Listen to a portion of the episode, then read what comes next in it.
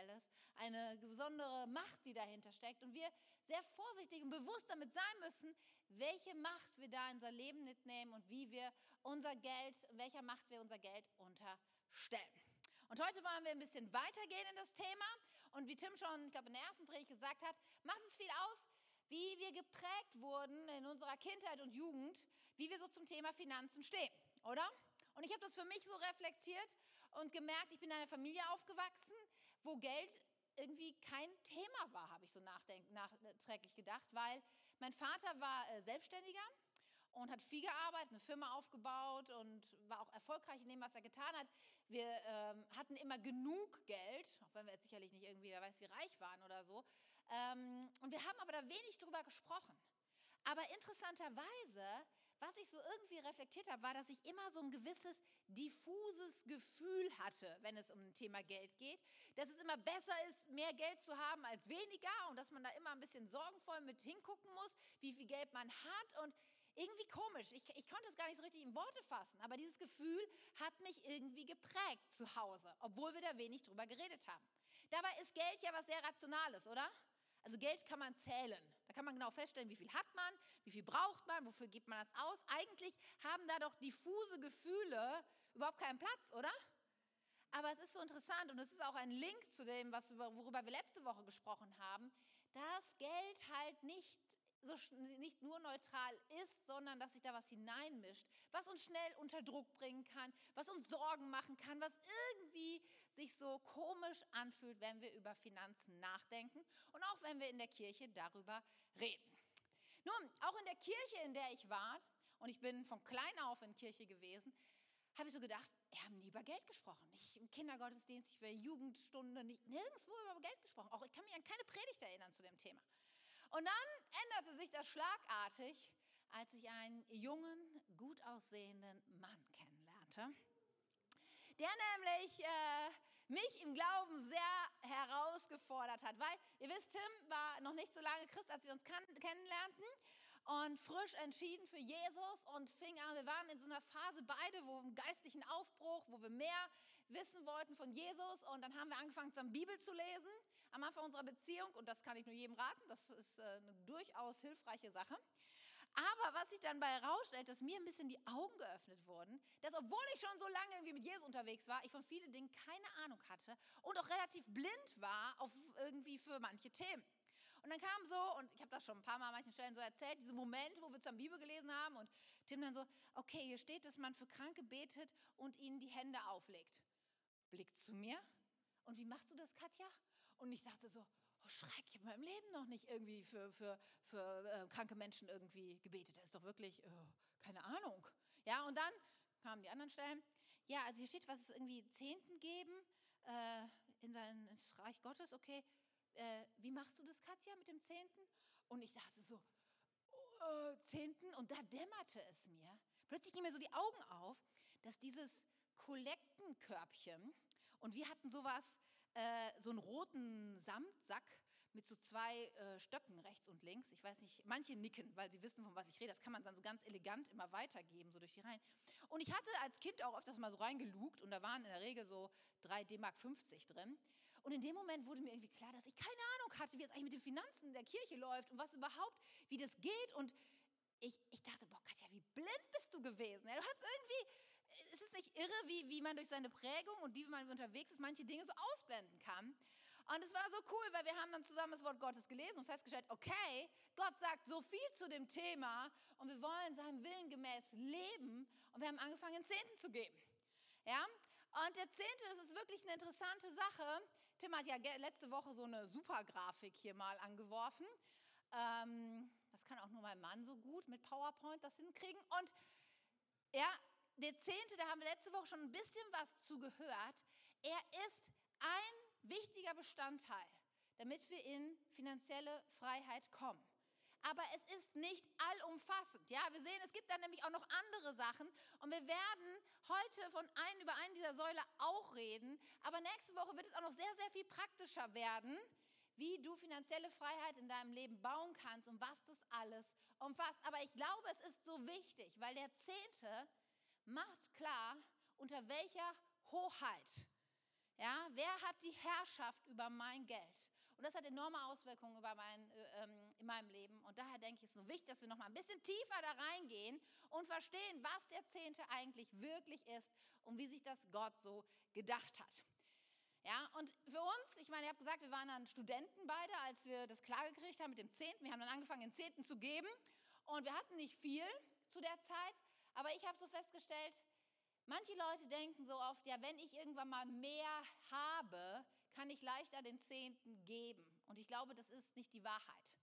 Weil 10% sind immer 10%. Und das ist immer irgendwie viel. Ja?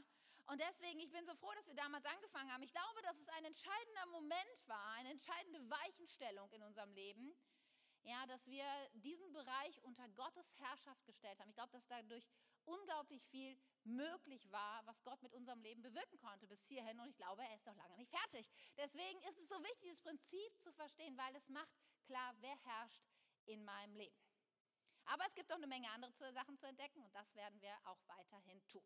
Nun, für uns war es dann damals, Tim hat äh, ja erst einen ganz normalen Job gehabt in der Wirtschaftsprüfungskanzlei und dann kam irgendwann der Moment, wo ähm, uns klar wurde, okay, wir ändern das nochmal komplett und Tim geht in die Ausbildung zum Pastor mit einer halben Stelle und Ausbildungsgehalt, was ja ein großer Shift war für uns, auch finanziell. Aber uns war in all diesen Herausforderungen, die da ja auch mit verbunden waren, war eins klar, wir wollen Gott treu sein und seinem Ruf folgen. Und wir wollen, dass er uns für treu erachtet. Da gibt es diese Bibelstelle, die ich immer so herausfordernd finde, aus Lukas 16, wo, ja, wo es um einen Test geht, den Gott an uns stellt. Da heißt es nämlich, wer in den kleinen Dingen treu ist, ist auch in den großen treu. Und wer in den kleinen Dingen nicht treu ist, ist auch in den großen nicht treu. Wenn ihr nun im Umgang mit dem ungerechten Mammon nicht treu seid, wer wird euch dann das wahre Gut anvertrauen? Wenn ihr das nicht treu verwaltet, was euch doch gar nicht gehört, wer wird euch dann das eure geben? Und ich finde das einen interessanten Gedanken, diese Frage an mich und auch die Frage, die er auch an dich stellt. Möchtest du jemand sein, der für Gott von, für treu erachtet wird? Möchtest du jemand sein, der im Kleinen treu ist, damit Gott merkt, okay, dem kann ich mehr anvertrauen? Möchtest du jemand sein, der das, das wahre Gut ja, anvertraut bekommen möchte, bekommt von Gott? Und ganz ehrlich, für mich, damals auch in diesen Zeiten, wo wir wichtige Entscheidungen treffen mussten, die große Auswirkungen auf unser Leben und Zukunft hatten und nicht nur auf unsere, sondern auch für die für unsere Kinder, ja, war es für mich so, ich möchte, ich möchte treu sein in den kleinen Dingen und vertrauen, dass du all das tust. Und bis heute kann ich sagen, Gott ist treu und er hat sich gezeigt als ein versorgender, treuer Gott, der zu seinen Ordnungen steht. Und ich kann mir vorstellen, dass auch viele hier sitzen und sagen, ja, Katja, das gilt auch für mich. Und deswegen möchte ich dir Mut machen, diese Herausforderung, der Test des Geldes, so heißt heute die Predigt, den Test des Geldes anzusehen, anzugehen. Und ich möchte jetzt noch beten, bevor wir weiter einsteigen. Ja, Jesus, wir sind hier und wir sind deine Kirche. Und wir sagen, ja, wir wollen treu sein. Wir wollen auch schwierigen Themen irgendwie nicht ausweichen, sondern wir wollen dich dir erlauben, dass du zu uns redest. Und gerade da, wo wir vielleicht merken, dass da so diffuse Gefühle gerade hochkommen, gerade da, wo wir vielleicht finanziell herausgefordert sind, auch durch die Pandemie, Herr, wir kommen jetzt erstmal zu dir und wir bitten, Heiliger Geist, rede du zu uns. Ja, wir wollen dir das, wir wollen uns wirklich einladen und erlauben, dass du das tust, weil wir wissen, du hast nur gute Pläne für uns und du willst das Beste für uns. Danke, dass du hier bist und dass du reden wirst.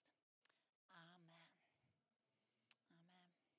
Ja, bei dem Thema Finanzen habe ich schon gesagt, kann es sehr unterschiedlich sein, wie Menschen reagieren. Und ich habe euch hier so eine Art Tachonadel versucht aufzuzeichnen, die so ein bisschen ganz unterschiedlich darstellt, wie Menschen reagieren, wenn das Thema angesprochen wird. Ja, Finanzen, Zehnter, Geben. Dann geht bei manchen so die Nadel direkt in die eine Richtung und dann denkt man so, oh, Panik, Druck, Zwang, ich soll dir irgendwas machen, das funktioniert sowieso gar nicht und ich will sowieso, ich habe nicht so viel Geld, das geht gar nicht. Und man kommt so, ne, der, der Paniklevel steigt so langsam. Und vielleicht bist du auch heute hier und denkst, mm, vielleicht wäre ich besser heute doch nicht gekommen bei dem Thema oder so. Aber ich möchte dich mal ermutigen, das einen Moment mal auszuhalten. Ja? Und auf der anderen Seite gibt es aber auch, das ist, denke ich, auch immer wieder, dass die Nadel in die Richtung geht, wo so ein bisschen, ich sag mal ein bisschen pieksig, das Pippi-Langstrumpf-Syndrom zu finden ist. So dieses Ich mache mir die Welt, wie sie mir gefällt. Ja, und manchmal mag es sein, dass wir Christen auch so diese, diese so ein bisschen Exklusivität haben, dass wir denken, ja, ja, ich habe, das stimmt zwar, irgendwas steht da im Wort Gottes, aber Gott hat zu mir gesprochen. Ja, für mich fühlt sich das jetzt so gut an, wie ich das handhabe und wie das dann noch immer aussieht. Und ich möchte so ein bisschen herausfordern, mal nicht deine Erfahrung oder das, wie sich das für dich anfühlt, gerade jetzt mal in den Fokus zu nehmen, sondern sowohl deine Panik wie auch deine Art und Weise, wie du das gerade handhabst, vielleicht mal für die nächsten 20 Minuten einfach ins Regal zu legen. Weil entscheidend ist, und so sind wir als Kirche unterwegs, dass das Wort Gottes unsere Autorität ist. Ja, wir lesen die Bibel und daraus leiten wir ab, was Gottes Wille für uns ist. Und ich glaube, dass es entscheidend ist, dass wir erstmal das verstehen, was sagt denn das Wort Gottes zum Thema Zehnten und dann den nächsten Schritt gehen und sagen, okay, wie kann ich das denn jetzt praktisch umsetzen? Und wenn du dann irgendwie merkst, dass deine Hand, Handlung, wie du das bis jetzt machst, nicht mit dem Wort Gottes und wie du es verstanden hast, übereinstimmt, dann muss ich sagen, immer das, was das Wort Gottes sagt, sollte doch die höhere Trumpf sein, oder? So sind wir unterwegs.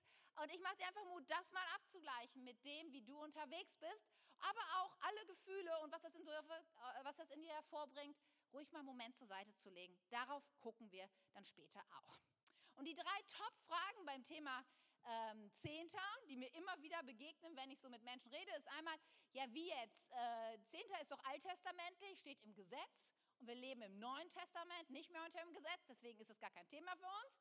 Zweite Frage, die häufig kommt, ist, wohin denn mit dem Zehnten? Das kann ich ja wohl selber entscheiden. Dritte Frage ist, gebe ich denn vom Brutto oder vom Netto? Und wir werden auch noch manche andere Seitengedanken heute beantworten. Und ich glaube, dass es sehr hilfreich ist, jetzt einzutauchen in das Wort Gottes.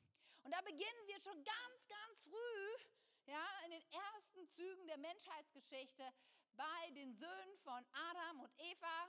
Ja, Abel und Kain, wir lesen es in 1. Mose 4, sie machen schon ihre ersten Erfahrungen damit, Gott etwas zu opfern. Und da heißt es, nach einiger Zeit opferte Kain dem Herrn einen Teil seiner Ernte. Und auch Abel opferte ihm von den erstgeborenen Lämmern aus seiner Herde und von ihrem Fett. Der Herr sah wohlwollend auf Abel und nahm sein Opfer an. Kain und sein Opfer jedoch wies er zurück. Da wurde Kain sehr zornig und er blickte grimmig zu Boden. Nun, am Anfang habe ich das immer gelesen und gedacht, es ist schon ungerecht irgendwie, ja, weil beide geben. Aber die, was wichtig ist und was wir nicht übersehen dürfen, ist, was sie geben. Ja, kein gibt einen Teil seiner Ernte. Das heißt, er hat die ganze Ernte eingeholt, hat sich angeguckt, was habe ich, und dann hat er entschieden, einen Teil zu geben. Wir wissen noch nicht mal, was der Teil war. War es der Zehnte? War es vielleicht die Hälfte? Keine Ahnung. Einen Teil gab er. Bei Abel dagegen ist es halt so, dass er von den erstgeborenen Lämmer gab. Das heißt, die, die Lämmer im Frühjahr kommen zur Welt und er nahm sie und opferte sie. Und er wusste eben nicht, wie viele Lämmer kommen denn da noch. Und sind die dann gesund und, und irgendwie äh, haben irgendwelche Makel oder sowas. Das wusste er alles nicht. Aber ihm war es wichtig, bevor, zuerst gebe ich Gott. Und das ist ein so wichtiges Prinzip. Tim hat letzte Woche schon darüber gesprochen. Trachtet zuerst nach dem Reich Gottes. Und auch wenn wir geben, wir geben zuerst. Wir geben nicht von dem, was irgendwie hinterher noch übrig bleibt. Und das kann uns schon so einen wichtigen Hinweis darauf geben, wenn wir über Brutto und Netto nachdenken. Denn auch hier gilt das Prinzip des zuerst. Gott kommt vorm Staat, oder? Und ich glaube, dass es natürlich ein bisschen schwierig ist, da eine ganz klare Antwort drauf zu kriegen, weil, das Wort, weil die Bibel kennt das Wort Netto und Brutto nicht in dem Sinne. Weil es ja eher ein, ein neuzeitliches Ding ist, dass Menschen ein Konto haben, wo dann sozusagen der Staat, der, der, der Arbeitgeber die Gehalt überweist und direkt schon vorher der Staat irgendwas Einhalt Krankenversicherung abgeht. Und ich meine, vom ganzen Gedanken her, all das, was abgeht, in der Regel dient es uns ja auch irgendwo, oder? Also ich bin dankbar für eine Krankenversicherung, die ich habe. Auch wenn ich nicht jeden Monat irgendwas von brauche, wenn ich dann irgendwann mal im Krankenhaus bin, bin ich sehr dankbar und es dient mir ja schon, dass wir diese Abgaben und Steuern und Versicherungen haben. Und das Prinzip des Ersten macht für mich persönlich am meisten Sinn, wenn ich sage, okay, ich gebe vom Brutto meinen Zehnten. Ein Gedanke. Aber dann geht es direkt weiter. Wir springen mal zehn Kapitel weiter und da hören wir dann zum ersten Mal vom Zehnten in einer Geschichte von Abraham. Und Abraham, er ist in folgender Situation, sein Neffe Lot ist mit dem König von Sodom in Gefangenschaft geraten und er und all sein Besitz sind verschleppt worden. Abraham befreit ihn und auch den Königs von Sodom und sie kommen wieder zurück. Und auf diesem Rückweg begegnen sie einen der mysteriösesten Gestalten der Bibel. Und wir dürfen schon das erste Mal lernen, dass Abraham seinen Zehnten gibt. Und da heißt es in 1. Mose 14, aber Melchisedek, und das ist diese berüchtigte Person, von der ich gleich noch ein bisschen mehr reden werde, aber Melchisedek, der König von Salem, trug Brot und Wein heraus. Und er war ein Priester Gottes des Höchsten und segnete ihn und sprach, gesegnet seist du Abraham vom höchsten Gott, der Himmel und Erde geschaffen hat. Und gelobt sei Gott der Höchste und deine Feinde, der deine Feinde in deine Hand gegeben hat. Und Abraham gab ihm den Zehnten von allem. Nun, hier lesen wir zum ersten Mal, dass, das, dass der Zehnte irgendwo gegeben wurde in der Bibel. Warum gab er den Zehnten? Ich kann sagen, keine Ahnung. Ja, wir haben vorher keine Anweisung dazu. Was wir allerdings wissen, ist, dass der Zehnte ein durchaus gängiger Teil war, auch in anderen Religionen und Bräuchen, 10% abzugeben. Und Abraham begegnet hier einer besonderen Person. Melchisedek, er ist der König von Salem, wird später Jerusalem, und er ist der Priester des höchsten Gottes.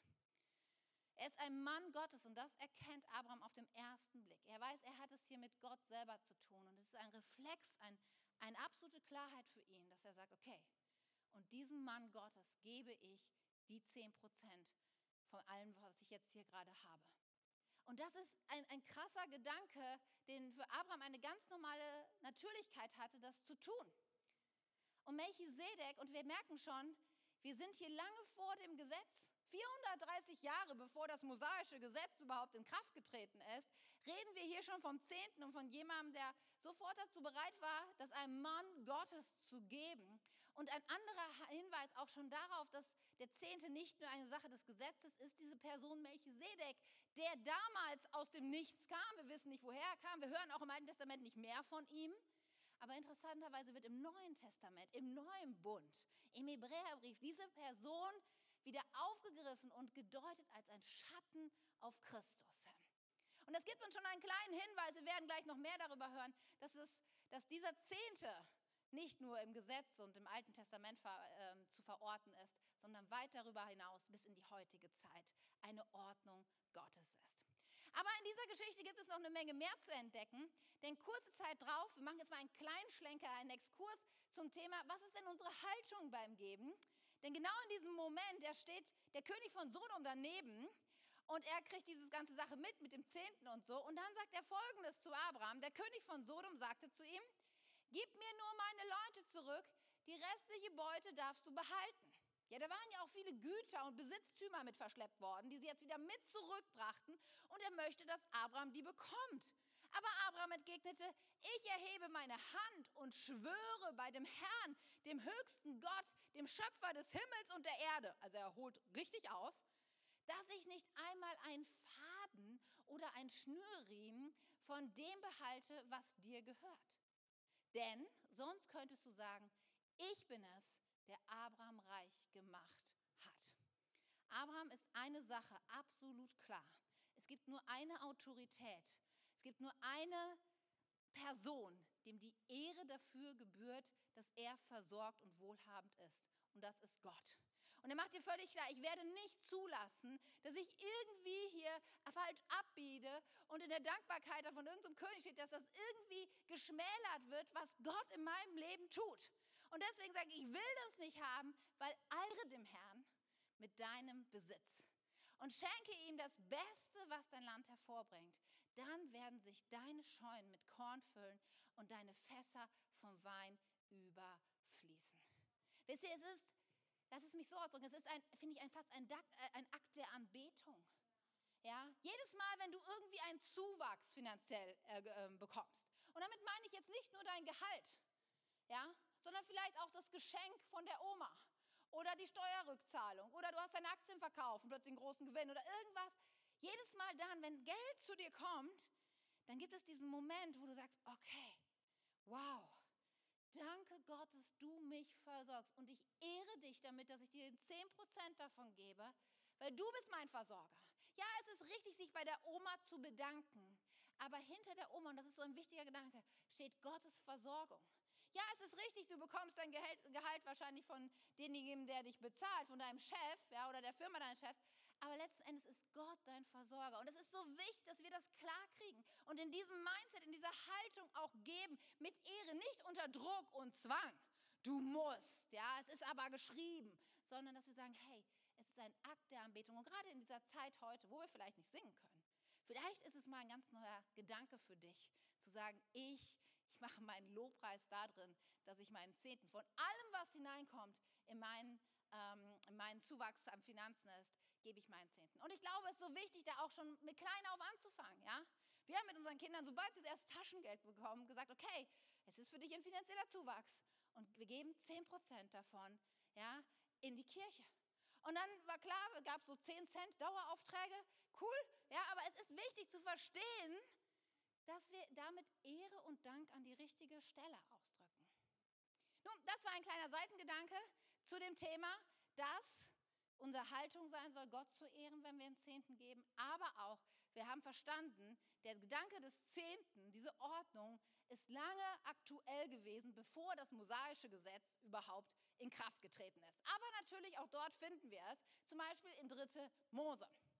Da heißt es, alle Zehnten im Lande, vom Ertrag des Landes und von den Früchten der Bäume, gehören dem Herrn und sollen dem Herrn heilig sein. Zwei Dinge, die einen irgendwie hier anspringen, ist das Wort heilig einmal. Heilig ist eigentlich immer nur ein Adjektiv, was in Bezug auf Gott Sinn macht. Manchmal sagen wir irgendwas zu irgendwelchen weltlichen Dingen, ja, das ist mir heilig, aber heilig ist etwas Göttliches, etwas Abgesondertes, etwas, was immer zu Gott gehört. Und hier ist es klar auf den Zehnten bezogen. Der Zehnte gehört Gott. Und ich meine, das steht hier ja auch wortwörtlich. Der Zehnte gehört dem Herrn. Als meine Kinder, als unsere Kinder noch klein waren, waren wir mal im Urlaub in einem Campingplatz in so einem Mobilheim. Und da war vorne so eine große Sandfläche und wir hatten Sandspielzeug mit. Und eines Nachmittags hat mich eine Nachbarin gefragt, ob sie ihre Tochter sich mal Sandspielzeug leihen könnte, weil die da buddeln wollte. Und natürlich konnte sie das. Unsere Kinder hatten da gerade was anderes zu tun. Also spielte sie mit dem Sandspielzeug. Und zwei Stunden später wollten wir aber dann zum Strand gehen und das Sandspielzeug mitnehmen. Und ich gehe so zu ihr hin und sage, äh, sorry du, wir wollen jetzt los zum Strand. Können wir das Sandspielzeug wieder haben? Und sie guckt mich ganz entsetzt an und sagt, nein, meine Tochter spielt doch damit. Und ich, ich muss sagen, ich war so perplex in dem Moment, dass ich gar nichts gesagt habe. Ich bin dann erstmal zurück zum Mobilheim gegangen und da gedacht so, was bist du unverschämt, Katja. Du willst tatsächlich dein eigenes Sandspielzeug zurückhaben, das du selber gekauft hast. Und ich war so irgendwie verwirrt von dieser Aktion, dass ich erstmal gar nicht wusste, was ich sagen soll. Aber ich glaube, manches Mal, ihr Lieben, ist es fast ähnlich mit dem Zehnten, oder? Er gehört uns nicht und manchmal geben wir ihn trotzdem nicht zurück. Billy Graham, einer der großen Männer Gottes der letzten Jahrzehnte, er hat dazu was Krasses gesagt. Ist ein Zitat von ihm, da heißt es, eine unserer größten Sünden ist die Tatsache, dass wir Gott dessen berauben, was rechtmäßig ihm gehört. Wenn wir nicht den Zehnten geben, drücken wir uns vor einer gerechten Schuld. Eigentlich ist es gar kein Geben, wenn wir Gott den Zehnten zahlen, da es ihm bereits gehört. Es ist eine Schuld, die wir zu begleichen haben. Erst wenn wir über den Zehnten etwas geben, bringen wir tatsächlich ein Opfer. Oha. Ich merke schon, wie die Gefühle aus dem Regal schon wieder so zurückhüpfen und man denkt, was? Okay, das ist ja ein ganz schön hoher Anspruch, der ist. Das heißt, der Zehnte ist gesetzt und alles, was darüber geht, ist erst ein Opfer. Aber das sagt nicht nur Billy Graham, sicherlich ein großer Mann Gottes, sondern genau davon spricht auch das Wort Gottes, spricht Gott selbst. Er macht es klar in Malachi 3, dem letzten Kap ähm, Buch der Bibel. Dort kommt er nämlich mit dem Volk Israel ins Gespräch, denn nicht nur wir heute finden das herausfordernd, das Prinzip des Zehnten zu leben, auch das Volk Israel hatte damit ganz schön zu kämpfen. Und da heißt es, denn ich bin der Herr und ich habe mich nicht geändert. Es ist gut zu wissen, oder? Gott ändert sich nicht. Er hat nicht mal hier heute eine Meinung und morgen eine andere. Nein, er ist konstant. Und ihr, ihr Nachkommen Jakobs, seid noch immer Jakobs Nachkommen. Ja, ist auch ein bisschen das Problem. Wir ändern uns leider auch nicht wirklich. Ne? Wie eure Väter habt ihr meine Gebote nicht gehalten und ihnen nicht gehorcht. Kehrt um zu mir, kehrt um zu mir. Dann werdet ihr mich, ähm, dann werde ich mich auch euch zuwenden, spricht der allmächtige Herr. Doch ihr fragt, warum sollen wir umkehren? Ich finde schon allein diese Stelle, es geht gleich noch weiter, aber diese Stelle, so typisch, ja. Gott fängt an mit seinem Volk zu sprechen und die stellen sich erstmal so ein bisschen dumm. Wissen gar nicht, wovon du redest. Also, wir sind doch dein Volk, hä? Aber ich finde, Gottes Herz kommt so stark in diesen Worten rüber. Gott sagt nicht, bezahlt eure Schuld, Herr mit dem Geld. Gott sagt, kehrt um zu mir. Ja, Gott macht so klar, es geht hier um Beziehung. Es geht um etwas viel wichtiger als irgendwelche Geld, was gezahlt wird. Es geht darum, dass Gott uns liebt und dass er in einer vertrauensvollen Liebesbeziehung mit, mit uns sein will. Dass wir ihm alles zutrauen und das geben, was ihm gehört. Kehrt um zu mir, kommt wieder in Beziehung mit mir, ist sein Appell, damals wie heute an sein Volk. Nun, und dann geht es weiter. In den nächsten Versen heißt es, darf ein Mensch Gott betrügen? fragt Gott ihr habt mich betrogen. Und dann fragt ihr noch, womit sollen wir dich denn betrogen haben? Wir sind immer noch, das Volk stellt sich so ein bisschen dumm. Mit dem Zehnten und den Abgaben. Ihr seid verflucht, denn das ganze Volk hat mich betrogen. Bringt den kompletten zehnten Teil eurer Ernte ins Vorratshaus, damit es, meinem, damit es in meinem Tempel genügend Nahrung gibt. Stellt mich doch damit auf die Probe spricht der allmächtige Herr, ob ich nicht die Fenster des Himmels für euch öffnen und euch mit unzähligen Segnungen überschütten werde. Wisst ihr, der Test des Geldes, des Zehnten, ist ein Test in zwei Richtungen. Es ist einmal ein Test an uns, ob Gott uns das wahre Gut, ob er uns mehr anvertrauen kann, ob wir treu sind aber wir dürfen es umdrehen und es auch als Test an ihn sehen. Er fordert uns darauf auf. Er sagt, hey, ich bin der allmächtige Gott. Glaubt mir, Gott hat nicht das Problem des Mangels, ist kein Problem, das Gott wirklich kennt. Weil er ist der Herr, der alle Ressourcen, alles Dinge des Universums sind ihm unterstellt, alles Gold und Silber. Es ist kein Problem. Ja, Gott hat nicht zu wenig. An diesen Punkt werden wir nie kommen in dieser Geschichte. Aber es geht so sehr darum, dass wir diese Türen öffnen, ja, diese Schleusen des Himmels öffnen, seine Versorgung freisetzen in unserem Leben, wenn wir ihm alles zutrauen und diese Probe für uns den Zehnten zu geben, ihn damit testen und erfahren, wie sehr er uns segnet. Tim und ich, wir haben vor ein paar, ja, vor kurzem zusammengesessen und so ein bisschen ähm, drüber nachgedacht, wie sehr Gott uns versorgt hat in den letzten Jahrzehnten. Und ganz ehrlich, das macht mich sprachlos, wenn ich mir das wirklich mal vor Augen führe. Ja, wie sehr Gott das diesen Schritt gesegnet hat, damals diesen, diesen Moment, wo wir das entschieden haben, den Zehnten zu geben. Ja, diesen Moment, wo wir entschieden haben, auch trotz finanzieller Rückschritte, ja, uns, uns nicht weiter davon abbringen zu lassen, den Zehnten zu geben, auch als wenn wir weniger hatten. Wenn ich das so sehe, dann denke ich, boah Gott, ich bin dir so unglaublich dankbar. Und ich hätte never ever gedacht, dass das, dass das passiert. Ja, von dem Moment, wo jemand uns einen äh, nagelneuen Multivan geschenkt hat, bis zu dem Moment, wo wir jetzt unser Haus, in dem wir jetzt wohnen, durch ein Wunder bekommen haben, wo so viele Dinge passiert sind in unserem Leben, wo ich immer wieder gesagt habe, der Himmel ist offen und Gottes Problem ist nicht so sehr, dass er Mangel hat oder nicht geben will. Es liegt vielmehr auf unserer Seite, dass wir so oft davon bestimmt sind, unser ganzes Denken so geprägt und konditioniert ist vom Mama und davon Angst zu haben, Gott wirklich die Kontrolle zu geben und ihm zu geben, was ihm gehört. Und wisst ihr, das sage ich nicht, um irgendwie zu sagen, wie toll wir sind oder irgendwas, sondern das sage ich, damit ihr ermutigt seid, zu sagen, okay, es funktioniert und Gott ist treu in allen und auch in den Finanzen und in seiner Versorgung. Vielleicht ist bei einem oder anderen so ein bisschen das Herz in die Hose gerutscht beim Lesen dieses Abschnitts, weil da steht, ihr seid verflucht. Ja, und das heißt, okay, krass, ja, also wenn ich den Zehnt nicht gebe, bin ich verflucht. Das ist ja keine großartige Aussicht. Ich glaube, wir müssen eins verstehen, dass durch Christus und seinen Tod am Kreuz jeder Fluch in unserem Leben gebrochen wurde. Ja, auch der Fluch des Gesetzes. Das ist das, was die Bibel uns sagt. Aber was wir schon verstehen müssen, dass es nicht geben des Zehnten Konsequenzen hat, weil es um mehr geht als nur Geld. Es geht um eine Macht, die dahinter steckt. Tim hat da letzte Woche von gesprochen.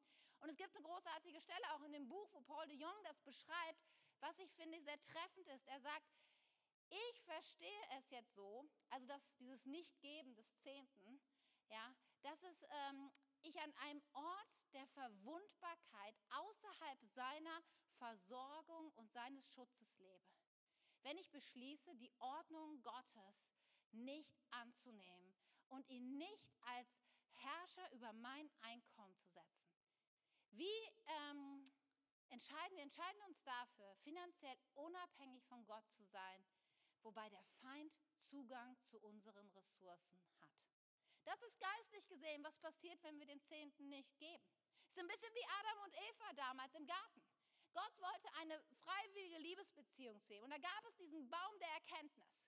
Und sie hatten die Möglichkeit davon zu essen oder zu sagen, nein, wir unterstellen uns Gott, wir machen uns nicht, ab, nicht unabhängig von ihm. Aber da gab es den Moment, wo sie gesagt haben, nein, ich will lieber selber Gott sein, nein, ich will mein eigenes Ding machen. Und dann haben sie diese Entscheidung getroffen. Das Resultat war, sie kamen hinaus aus dem Garten, raus aus der Versorgung und Schutz Gottes, was eigentlich sein Plan für, für sie war. Und genauso ist es ein Bild für uns. In dem Moment, wo wir in seinen Ordnungen leben, dürfen wir erwarten, dass auch sein Schutz und seine Versorgung, seine Segen mit uns ist. Aber wo wir nicht in seinen Ordnungen leben, und das ist eine freie Entscheidung, die jeder treffen kann, ist das eben auch nicht der Fall. Nun, es gibt in diesem Text aus Maleachi noch eine Menge andere interessante Dinge. Wir springen nochmal zurück in diesen Text. Denn da heißt es zum Beispiel, Bringt den kompletten zehnten Teil eurer Ernte ins Vorratshaus, damit es in meinem Tempel genügend Nahrung gibt. Dieser Abschnitt bringt uns dahin, mal darüber nachzudenken, okay, wohin gehört unser Zehnter? Eine von den Top 3 Fragen, die wir hatten. Und nun ist es felsenfest und klar, was da steht, ins Vorratshaus des Tempels. Nun haben wir heute keinen Tempel mehr, sondern neutestamentlich ist es die Kirche, die Gemeinde, die Ortsgemeinde, in der du verwurzelt bist. Der Ort, wo du Versorgung und Schutz und Nahrung bekommst. Dorthin gibst du deinen Zehnten. Und wenn man das ganze Neue Testament liest, ja, da geht es am Anfang um Jesus und seine Geschichte, um seinen Tod und seine Auferstehung. Und dann ab der Apostelgeschichte, der Heilige Geist kommt. Und ab dann kennt Gott und sein Volk nur eine Geschichte, nämlich Kirche zu bauen und damit seinen Auftrag zu leben. Ja, wenn man die ganzen Zusammenhänge sieht, dann ist es logisch und liegt auf der Hand, dass es keinen anderen Ort geben kann im neutestamentlichen Bund, wo mein Zeter hingeht. Und was für das damals der Tempel war, was wofür er heute steht. Der Ort, wo ich gepflanzt bin, der Ort, wo ich versorgt bin, dorthin geht mein Zehnter. Nun merke ich immer wieder, wenn ich mit Menschen über dieses Thema rede, die jetzt eine andere Meinung haben und sagen, ja, aber was ist mit den vielen guten christlichen Werken, meinem Waisenhaus in Indien, das ich so cool finde? Ja, es ist eine wichtige Frage, sich darüber, nach, darüber nachzudenken. Oft merke ich, dass Menschen, die damit Mühe haben, in die Kirche lokal vor Ort zu geben, dass sie manchmal schlechte Erfahrungen mit Kirche gemacht haben. Und denken, oh nee, da bin ich verletzt worden, es hat nicht so gut geklappt, das mache ich nicht. Nun, es tut mir von Herzen leid, wenn jemand schlechte Erfahrungen in Kirche macht. Das ist wirklich was. Und ich kenne auch herzbrechende Geschichten, auf jeden Fall.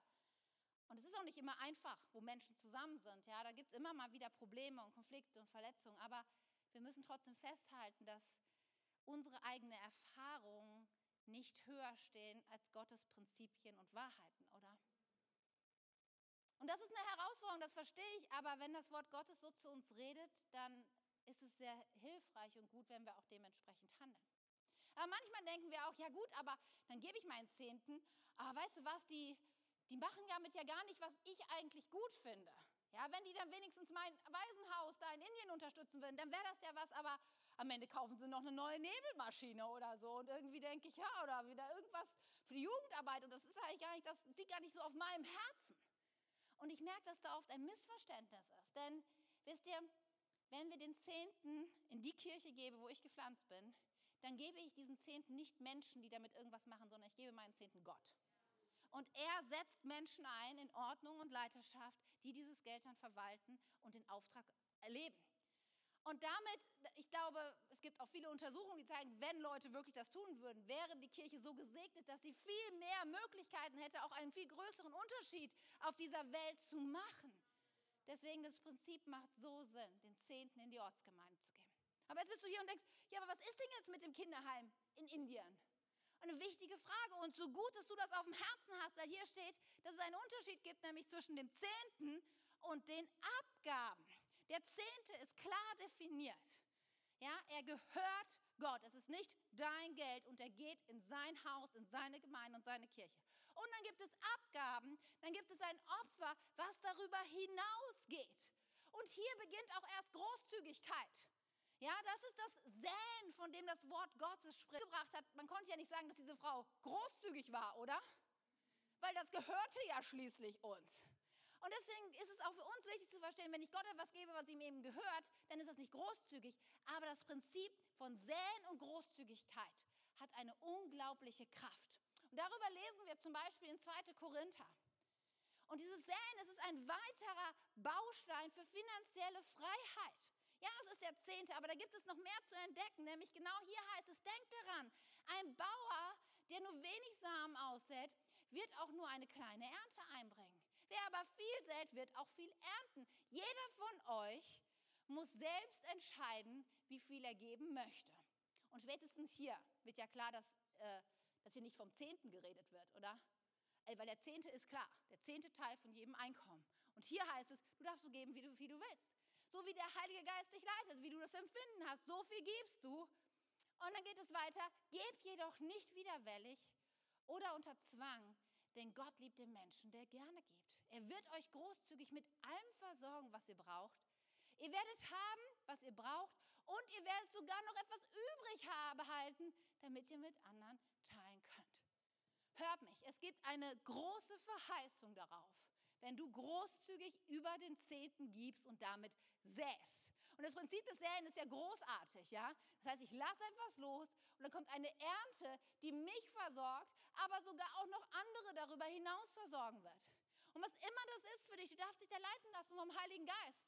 Ja, ob es das Kinderheim in Indien ist, ob es der, was ich, wir haben ein Patenkind, das wir monatlich unterstützen, weil wir ganz konkret einen Unterschied im Leben eines Menschen machen wollen.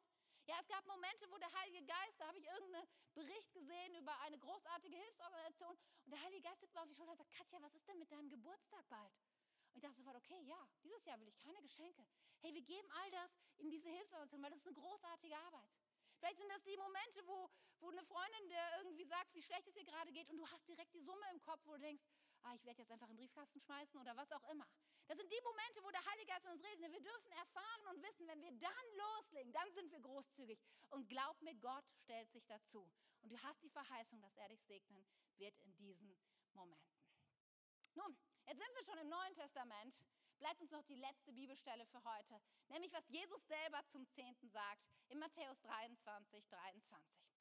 Eine heftige Bibelstelle, denn Jesus ist gerade mitten im Konflikt mit den Pharisäern und er sagt, euch Schriftgelehrten und Pharisäern wird es schlimm ergehen. Ihr Heuchler.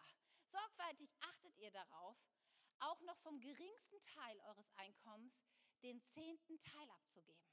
Doch um die wahrhaften, wichtigen Dinge des Gesetzes, wie Gerechtigkeit, Barmherzigkeit.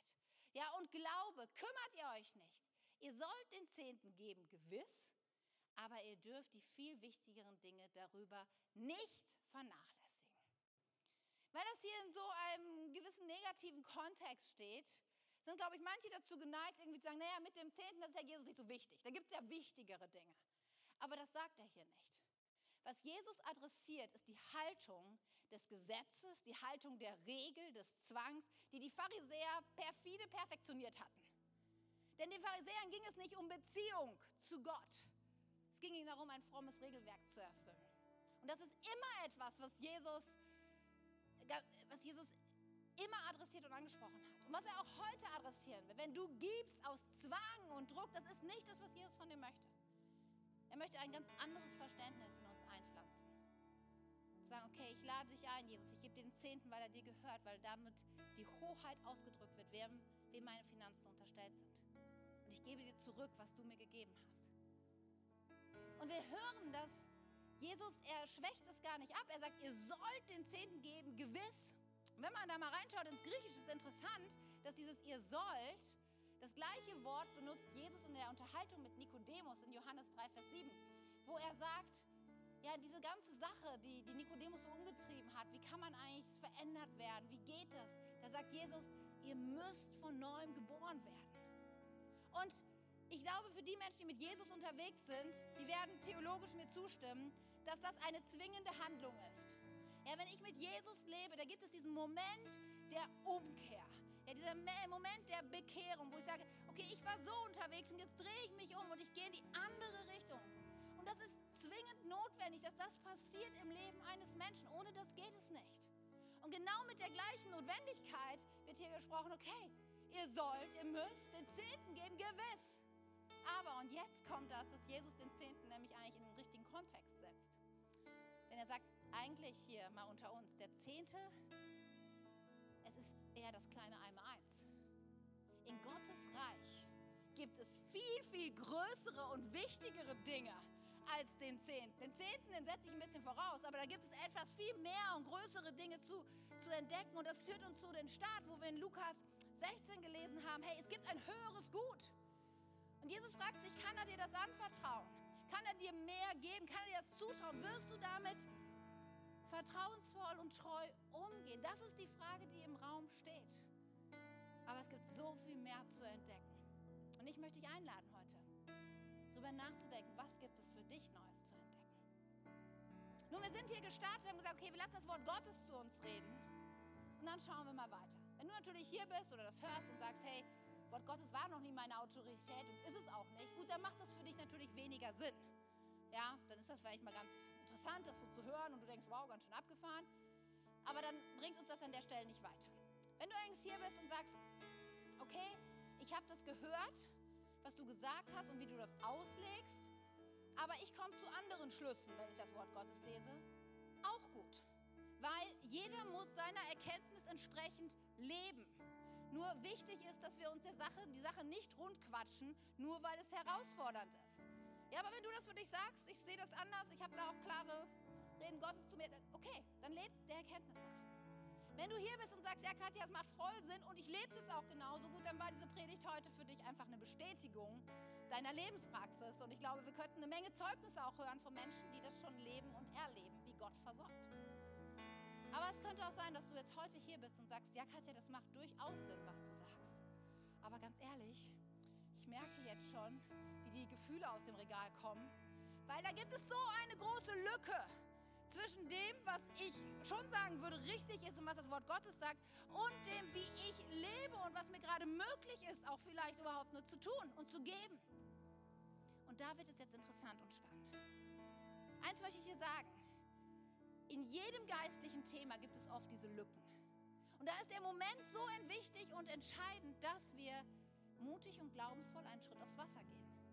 Und dass wir eine geistliche Entscheidung treffen als allererstes, bevor wir irgendwas Praktisches tun, sagen, okay, ich habe das erkannt. Und ich merke, ich bin bis jetzt falsch abgebogen in diesem ganzen Thema. Und ich möchte heute, ich möchte um Vergebung bitten.